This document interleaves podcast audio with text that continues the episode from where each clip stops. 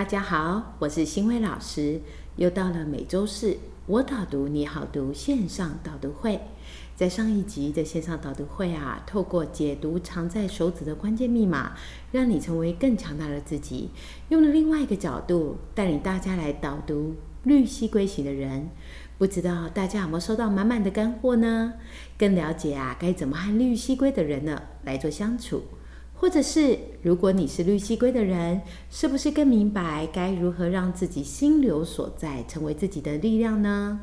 那么在这一集的导读会啊，我将利用上周的一个导读内容，还有啊写在粉砖五月十三号的有一篇叫做“只有在极大情绪下，才会有人关注我”。好，这一篇文章我们来做一个连结性的深度导读。所以呢，在今天我同步邀请了一位在心疗引导上有丰富经验的平凉分析师易之来到现场。易之好，Hello，大家好，我是易之。易之，上周你听完导读会内容后啊，你有没有尝试哦去对应粉砖？就我刚刚说五月十三号那一篇，只有在极大情绪下。才会有人关注我的那一篇文呢？你看了之后，你有什么样的一个想法吗？当然有啊，老师。而且我觉得啊，我自己本身看完这篇文章，是内容精辟之外，而且我觉得又更进一步的去剖析。关于绿绿蜥龟人他的这个特质，而且啊，透过深入浅出的一个讲解，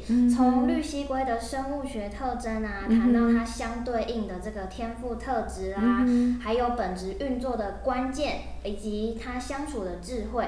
而且我最喜欢的就是说，提点我们如何启动它正向心流的这个核心能量。是。只是老师，其中有个地方啊，令我还蛮印象深刻，就是谈到刺猬型人格，是，就是这两个特质去做一个对应。是。那其实，在我平常的工作当中啊，我也会遇到许多不同的形形色色的家庭，然后进到这些家庭当中啊，去进行一些可能个案的处遇服务，或是通过深度的会谈。然后啊，会发现他们很多冲突对立面啊，都是来自不会聊天，不懂怎么沟通。而且有的时候啊，他们会反映说啊，我不过就是想和对方好好的聊聊天啊，但是不到一两句话的时间，竟然又变成了火爆的那种对立场面。而且有的时候可能说，哎，先指责你的关心不纯粹啊，接着又翻出过往的那种争执的记录，然后全部都把所有最难听的话往最亲密的家人身上砸。哇，好辛苦。对啊，好像所有世界上的那些错都是彼此造成的，彼此的痛苦都是大家呃相互产生的。然后他们就会说，啊，我真的是不懂，好好说话有这么难吗？然后他们就就会跟我反映说，常常那个场面啊，就是留下满满的问号，不了了之。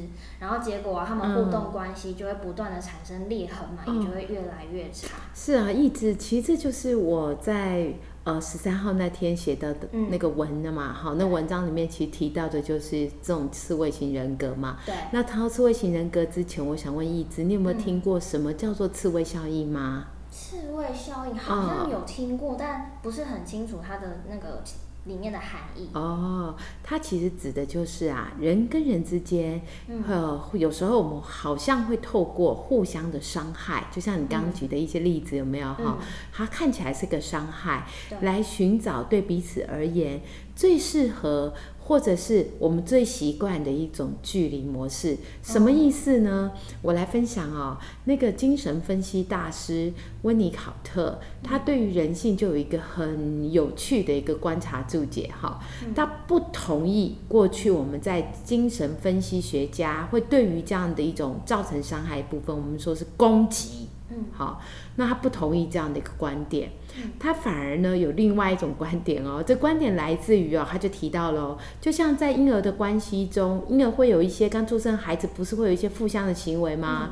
比方哭闹，对对对，还有有时候还可能会有一些力气的话，还可能是打到别人都有可能哈。他说这些哭闹跟打人看起来像攻击、像伤害的事情，其实都不是内在的攻击欲望，是出自生命。他在渴求一样东西，叫做爱。所以呢，温尼考特啊，就在把这关系中会令对方伤害的一个过程当中呢，这样的过程，他说叫爱。什么样爱？无情的爱。嗯，那他说无情的爱跟攻击最大的差别是。攻击带有施虐对方的意思，就是说，其实从头到尾，他是为了要让对方不好受的。可是无情的爱呢，他也是让别人不好受啦，也是会让对方受伤啦。可是他的起心动机差异很大，他是因为他内心太过渴望对方的爱了，所以他要的是爱，而不是要施虐对方。可是因为这份渴望呢，拿捏不是那么顺畅。好，甚至那个分寸呢也没有掌握好，嗯，所以这个爱呢就有一种变相的行为。那这说法刚好就跟我们所谓的刺猬型反应或刺猬理论，它是谋合的。哇，所以我知道了，所以老师你才会在粉砖啊，就是五月十三号的那篇文标题下一段话，只有在极大情绪下才会有人关注我。是，我觉得就是。刺猬理论啊，对应到刚刚老师你提到刺猬型人格，他们是不是就是借由一种假装强大自己，然后来掩饰无处可藏的脆弱？是，而且他们如此低落的一种自我价值啊。如果说过度的包装，甚至是一种过度的武装，嗯，那就很容易造成说啊，过度的将内在的脆弱啊投射在他人话语之中，对，就像我刚刚分享那些比较负向的字词，对对。可是如果说哎，把它解读为为了避免受伤害，所以所以才会采取先攻击啊，或是先指责这些形态来保护自己，是这样子在形容这样的特质的人吗？差不多可以是这样子说哈，同时呢，这样的一种刺猬型人格哦，就是为了避免受伤害，就先采取然后先攻击别人，对不对哈？免得我受到伤害哈。这样状态的一个刺猬型人格，在十六种天赋特质类型中，其实最容易发生这状况的，也最难解的，就会落在。上周我们导读的那个类型叫做绿蜥龟型的人身上，对，为什么？因为对他们而言，他们做事情的一个习惯还有态度会比较依循着旧有的一个经验法则，而且他们很在意哦，这件事情有没有按部就班，有没有一丝不苟，这样一个处事情的一个状态，就容易让他们在对别人的一个关系上会被人家觉得哇，这个人怎么这么冷淡？如果他们在童年的时候啊，又没有建立好他的自我价值，就让自己呀，在长大之后，心中、身上，到处都是布雷区、地雷区哦。所以，只要有一点点感受到他的形象被别人试探的一种威胁，他情绪就会砰爆炸，成为一个没有办法好好接受改变，甚至面对过往伤痕的人，还会不自觉反扑。我先攻击对方再说。啊，这样子的人好辛苦哦。英娜老师，如果说我们啊有意识到身边的家人或朋友，他们有陷入这样子的状态的时候啊，我们可以怎么样协助他们比较好啊？对，一直你说的没有错哈。其实刺猬型人格不会只出现在绿蜥龟型的人身上啦哈。所以，我们周遭身边的朋友啊或家人啊，他们可能是另外的十五种天赋特质，确实也有可能出现这样的后天人格。所以，我们就先来谈谈刺猬型人格好了哈。美国家庭治疗师啊，萨提尔把这样的一个刺猬外衣啊，它区分成四种沟通姿态。嗯。第一种沟通姿态的人，他就是很在乎自己，也很在乎那种情境，可是呢，不自觉就是会去忽略对方。那你可以去看看身边有没有这样的人，这样的人他就会容易像我们刚刚说的，对人说话就很容易别人讲什么先否定，然后别人说什么他先命令对方，甚至觉得先攻击对方，那自己才会安全。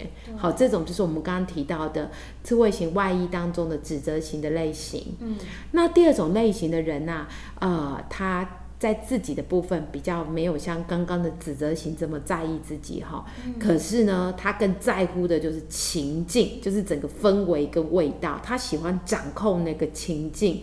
那这种掌控情境的人啊，我们就叫他叫超理智型。那超理智型的人，他就会先说服对方，我才是对的。所以有时候在对话过程里面，他就会有一种很强制性的否定的一个状态，可是呢，在否定过程当中，他不会像指责型的直接去攻击对方，可是会一直佐证证明说，我才是对的，你们应该听我的，我才是对的。好，这个可能比指责型再好一点点，因为他不去攻击对方嘛，但是他却不去听别人的说声音，好，因为他很在意这个情境是不是他掌控着的。好，这是超理智型的。还有第三种，很多人会忽忽略哦，第三种。刺猬型外衣，这种人是什么呢？他不是在意自己跟情境，他反而忽略了自己跟情境，他更在意对方。哎，照理说在意对方不会像刺猬一样，对不对？对啊。哎，可是呢，他却出现了，别人说一说，他就会打岔，或者是把话题跑到别的地方去。哦，岔开话题。哦，对对对，他会顾左右而言他。好，因为他他算。呃，在意对方，可是有些时候他不自觉成为一种刺猬，就是他没有真的好好好的想要去引救，对对对，听对方在说些什么哈，所以不自觉呢，他会拒绝让对方觉得他在拒绝沟通，因为他就很容易往另外一个方向去带走了，所以用打岔去保护自己，这不自觉也会让对方感觉哦，这个。也都没有跟我连接，我这种这种第三种刺猬型是这样，还有第四种，他谈到刺猬外衣是属于讨好型。什么叫讨好型？他更在意对方了，在意到连环境情境都很在意，然后把自己不见了，就是他可能就是把自己都拿掉了，所以别人在说什么时候，他就是会一直道歉，然后一直就是就是哦，对方就是。呃，顺从着对方的方式，而顺从跟道歉的过程当中啊，他是用另外一种理智的方式来保护自己。嗯，所以在某个程度，他是害怕不被认同，甚至他是一种害怕他会失去控制的状况，来去去跟对方在对话着。这种也是在萨提尔的分类当中第四种沟通的一种刺猬外衣的一个形态耶。哎，老师，我发现刚刚讲的这四种啊，武装式的沟通，他们其实好像听起来都是因为想要保护自己，而有了刺猬的回应，哎，而且其实都是在不舒服的那种情绪状态中啊，开启的这种沟通，对，好像都没有在沟通的同时去看见你。我还有情境这三个要素是，也就是说，如果我们想要帮忙家人呐或朋友拿下这种刺猬外衣啊，我们就要先了解他们的内心小剧场哦。哎，一直，你还记得什么是冰山理论吗？冰山理论记得啊，嗯，它顾名思义就是说，哎，如果我们将人的内心啊比喻成一座冰山。那外显的行为啊，就仅仅是浮出水面的一小部分而已。然后水面下更巨大的是我们人们啊对事件还有情境的感受观点，更是涉及到我们整个自我的完整性。是啊，如果我们把负向的情绪啊，我们把它想象就是一座冰山，嗯，那么在水面下隐藏下来的东西，可能就是叫做担心、嗯，害怕、脆弱。自卑这种负向的一种情绪链组织起来的，所以这样的一个情绪展现啊，也代表着一个人他内心其实还有很多没有被满足的一个需求。什么意思呢？我举个例子哦，比方我们看到一个爱生气的人呐，其实啊，在他的那个冰山底下藏着的，有可能是满满满的害怕受伤的内心。因为害怕受伤，所以他的冰山之外，干脆先。争夺人，然后看起来像对别人生气，其实他从头到尾啊都在气他自己。就好比一个很爱抱怨的人，因为害怕自己没有把事情做到完美，所以常常指指点点。事实上啊，他是在提醒对自己的要求。因此，借着内心小冰山的挖掘，我们就能够让彼此拥有心很靠近的安全感哦。挖得越深，就越能了解彼此。当有了安全感之后，自然而然啊，我们就会去卸下这样一个刺猬外衣喽。哇，老师。那这样听起来啊，我们要读懂一个人的内心小剧场，真的要下好多功夫哦。那老师，你有没有什么小秘诀啊，可以送给我们这些很喜欢成长的导读会的同好们啊？有啊，有啊，有啊。其实，在沟通的过程当中啊，我们需要让刺猬型的人格去明白啊，就像刚刚一之你提到的情境，嗯，我的看法，还有对方的看法。其实都很重要哦。所以在这边啊，我就分享三个可以让刺猬型人格的人透过在日常沟通就可以成就的沟通小秘诀给大家。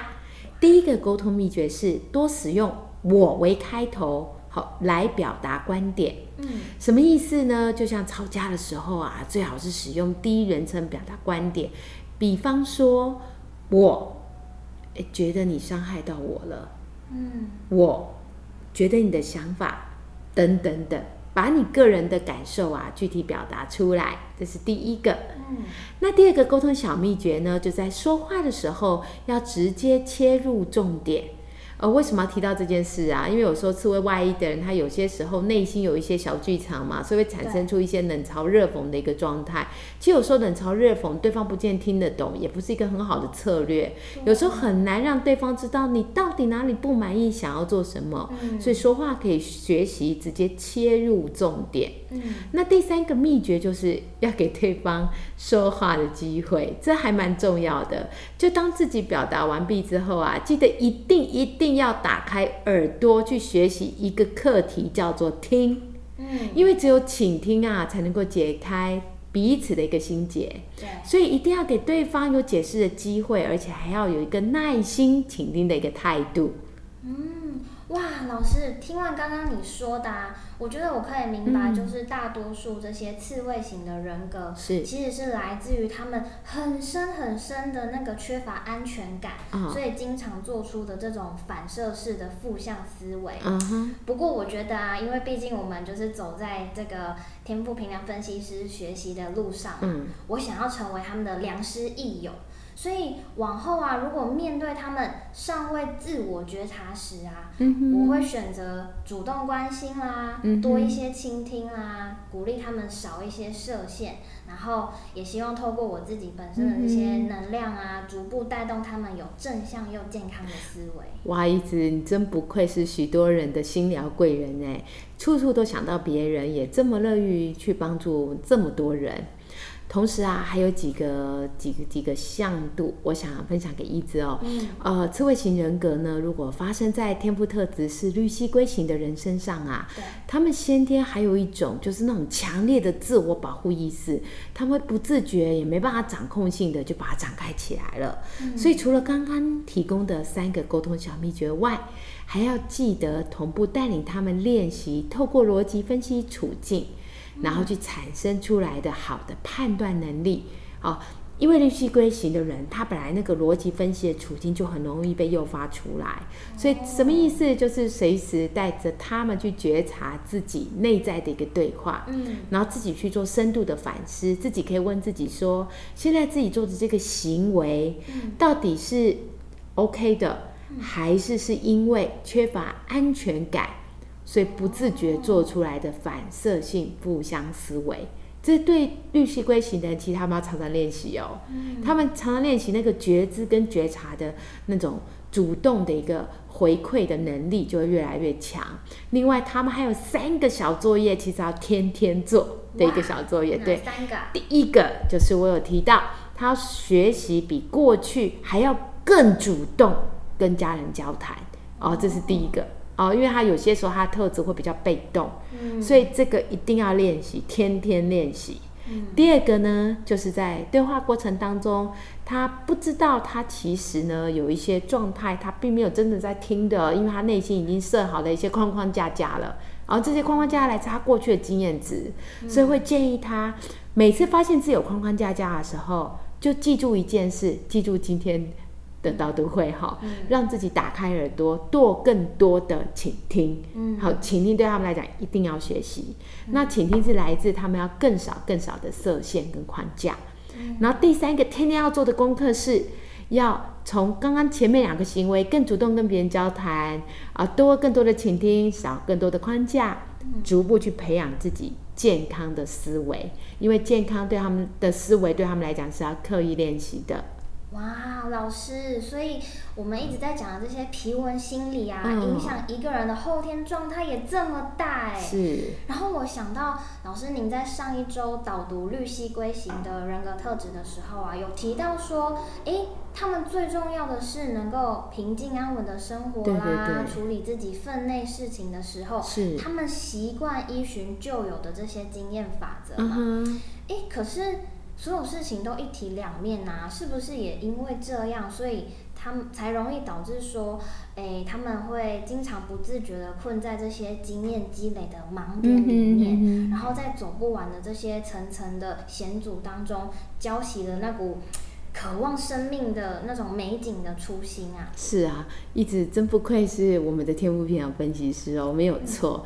呃，很谢谢你在这边哦，提醒导读会的同好们哦。嗯。其实内在呃的这个影响真的影响很大，人会不自觉走回他自己的一个心流所在的一个位置哦。所以啊，我才把这书名定为。解读藏在手指的关键密码，让你成为更强大的自己。这份来自皮温心理的心流所在，确实就是我们能量准则的重要关键哦。嗯，而且老师，我想到你在书中啊有谈到一段话，我们人类的皮纹啊，它就像一张能够引领人们探索自己。本身的智能奥妙的地图，对，所以说啊，善用天赋特质分析这张地图啊，就可以探知我们每一个人独一无二的先天潜能啊，还有特质。是。那我觉得。能够掌握每个不同的生命有独特的资质发展与以及个别化的差异，去激发每一个自我生命的觉醒。我觉得这样真的很棒哎，很开心今天呢能够与老师一起深入的探讨有关绿蜥龟型特质的奥妙。也谢谢一之还有所有参与今天导书导读会的线上同学们，让我们一起在学习路上成为更渴望的自己。期待我们下周四的导读会线上见，拜拜。